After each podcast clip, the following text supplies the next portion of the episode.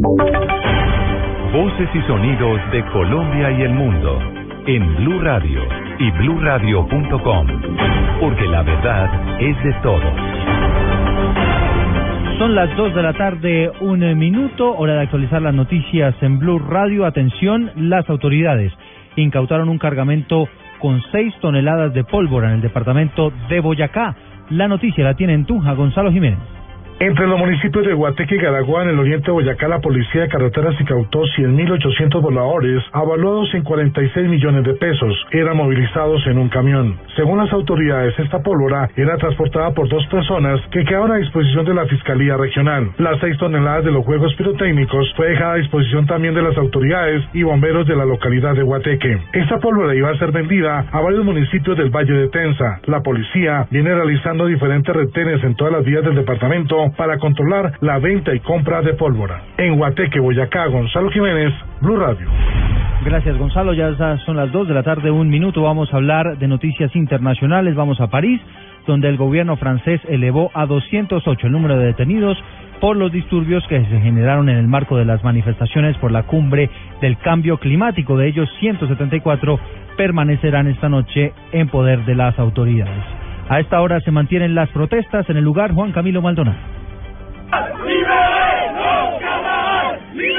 Buenas noches. Mientras el presidente de París, François Hollande, ha denunciado una acción escandalosa de elementos perturbadores en París luego de las violentas protestas que se presentaron en la Plaza de la República, pues aquí la gente no se mueve, sigue aguardando precisamente que le garanticen el derecho a la protesta. Y nos encontramos con una colombiana.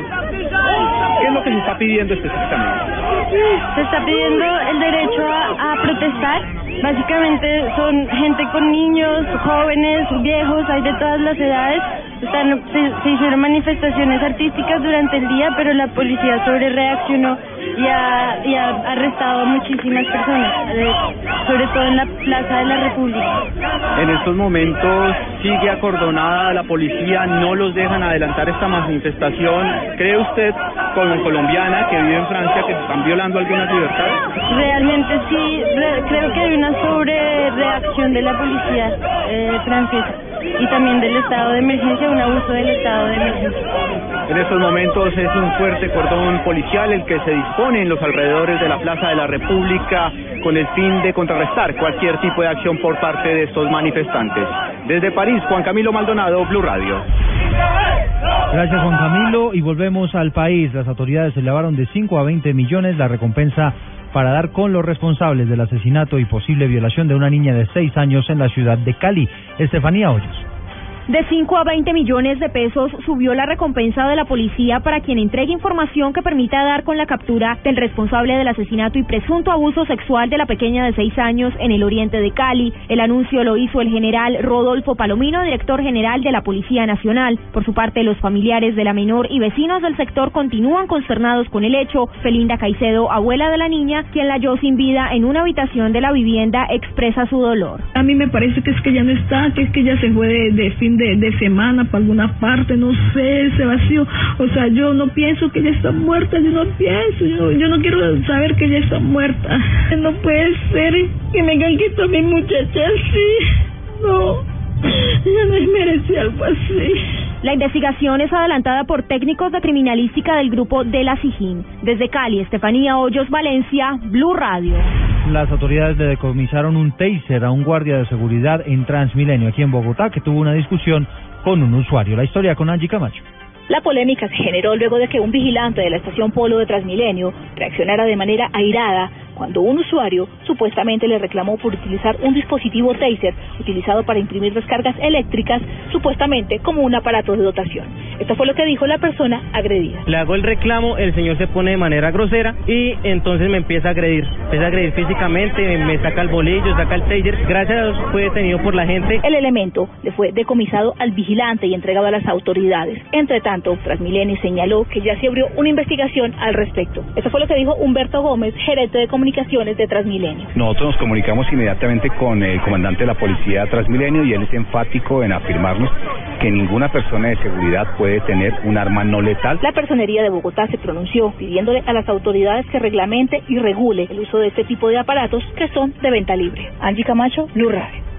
Dos de la tarde, cinco minutos en Información Deportiva. Les contamos que en su último partido del año, América de Cali venció a Universitario de Popayán en condición de visitante. Pablo Ríos. Brian Urueña, Cristian Lazo, Feiber Mercado y David Cortés marcaron los goles del equipo Escarlata que aunque cerró su temporada con una victoria por 4 a 2 sobre los payaneses, jugará el próximo año en la segunda división por quinta campaña consecutiva. A las 3, el ya ascendido Atlético Bucaramanga visitará al Real Cartagena. La definición para saber qué equipo del Grupo B jugará el próximo año en primera división será mañana a las 7 y 45 de la noche con los partidos Fortaleza Leones y Pereira Unión Magdalena. Y en la máxima categoría Deportivo Cali recibirá hoy a Atlético Nacional a las 5 de la tarde. En el otro encuentro, Alianza Petrolera se medirá al Medellín a las 7 y 30 y ambos partidos podrá escucharlos por esta frecuencia desde las 4 y 30 de la tarde. Pablo Ríos González, Blue Radio.